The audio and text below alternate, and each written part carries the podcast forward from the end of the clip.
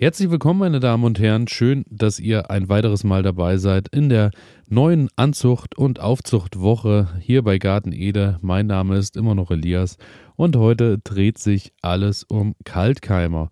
Und Kaltkeimer, wie der Name schon vermuten lässt, auch als Frostkeimer bekannt, benötigen natürlich einen Kältereiz, um ihre Keimruhe zu überwinden.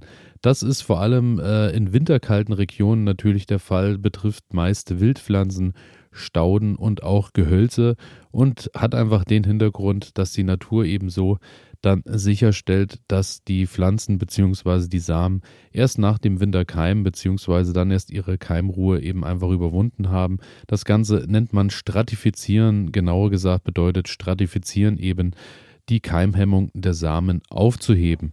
Und das genau ist eben auch eine entscheidende Sache bei der Anzucht und Aufzucht. Ähm, wenn ihr Kulturen habt, beziehungsweise eben die Samen habt, die einen Kältereiz brauchen, um dann eben auch erst aufzugehen, müsst ihr euch natürlich etwas einfallen lassen, wie ihr das Ganze eben auch künstlich bedingt für eure Samen erschaffen könnt.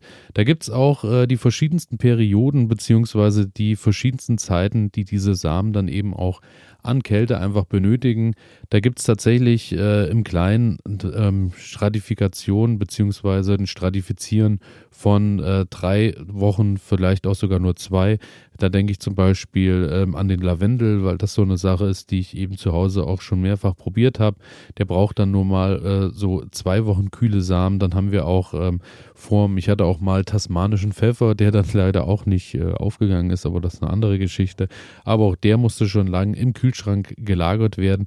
Und dann geht das Ganze tatsächlich hoch bis bei Gehölzen, was dann auch mal zwölf Wochen und länger eben auch einen Kältereiz benötigt. Daher informiert euch vorher und überlegt euch eben, wie ihr diese Bedingungen schaffen könnt. Natürlich ist äh, das, was wir meist alle zur Verfügung haben, ein Kühlschrank und in diesem Kühlschrank können wir das Ganze natürlich zu Hause künstlich nachahmen.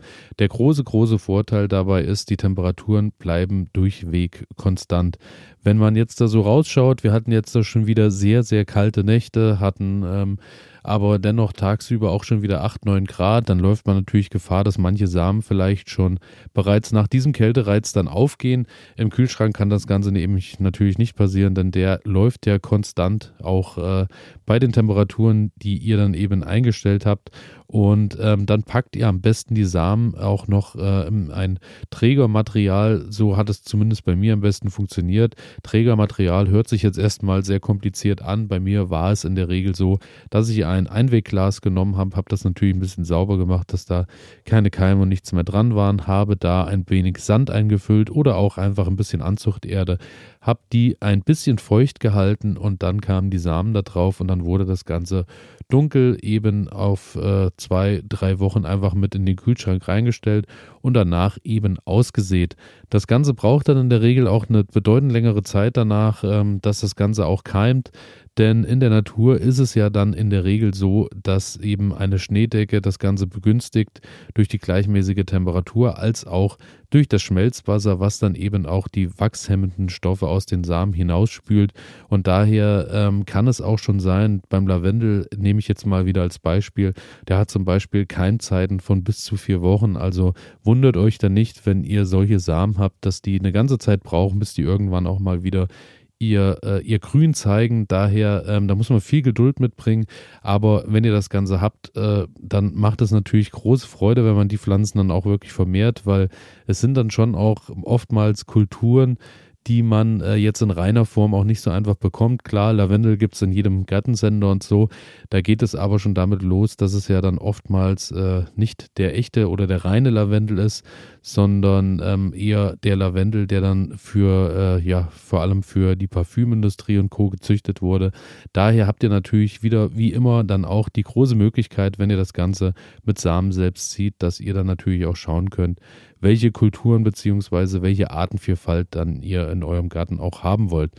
Und ähm, Beispiele fürs Stratifizieren sind unter anderem ähm, ja, Wildblumen und Stauden, Pfingstrosen, der eben genannte Lavendel oder Eisenhut sind solche Pflanzen, die stratifiziert werden müssen. Beim Kräutern Äh, auch eine Sache, die ich schon sehr lange probiere und noch nicht integriert, integrieren konnte in meinem Garten, ist äh, Bärlauch. Bärlauch braucht nämlich auch diesen Kältereiz, also sprich, da müsstet ihr dann schauen, dass ihr den auch vor dem Winter eigentlich ausseht und dass dann das Saatgut auch über den Winter im besten Fall draußen liegen bleibt, dass die dann eben im Frühjahr keimen können. Habt dann natürlich aber auch die große Gefahr, wenn ihr das Ganze nach draußen packt, dass eben auch äh, ja diverse Tiere vielleicht schneller sind als äh, die Aussaat selbst beziehungsweise eben die Keimung.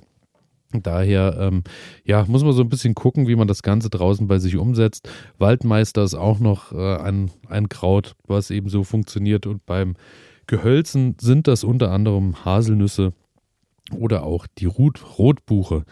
Das so als kleiner Einblick in die Welt der Kaltkeimer und Frostkeimer und ähm, ja, schaut am besten nochmal nach immer. Also es lohnt sich manchmal doch auch äh, auf die Samentütchen zu gucken, welche Kulturen was genau benötigen. Und ansonsten Kältereiz zu Hause herstellen, habt ihr gehört, ist an sich äh, keine große Sache, aber erfordert eben jede Menge Geduld. Und damit bin ich fertig für heute. Bedanke mich wie immer fürs Zuhören und freue mich auch, wenn ihr morgen wieder dabei seid. Bis dahin, ciao. Das hier geht an alle Sportler, die nicht akzeptieren können, dass immer alles so bleibt, wie es ist. An alle, die nicht länger in Plastikklamotten Sport machen wollen, weil das unsere Erde mit Mikroplastik verschmutzt. Für euch macht Vida Sport jetzt Sportkleidung, die ganz ohne Polyester auskommt. Sie besteht aus Algen und Holzfasern und meistert alle Herausforderungen deines Trainings, ohne die Umwelt zu verschmutzen. Sport ist so positiv, dass er niemandem schaden sollte, schon gar nicht dem Planeten. Besuche deshalb jetzt vida-sport.de, vidar-sport.de und sichere dir dein natürliches Sportoutfit. Du wirst den Unterschied fühlen.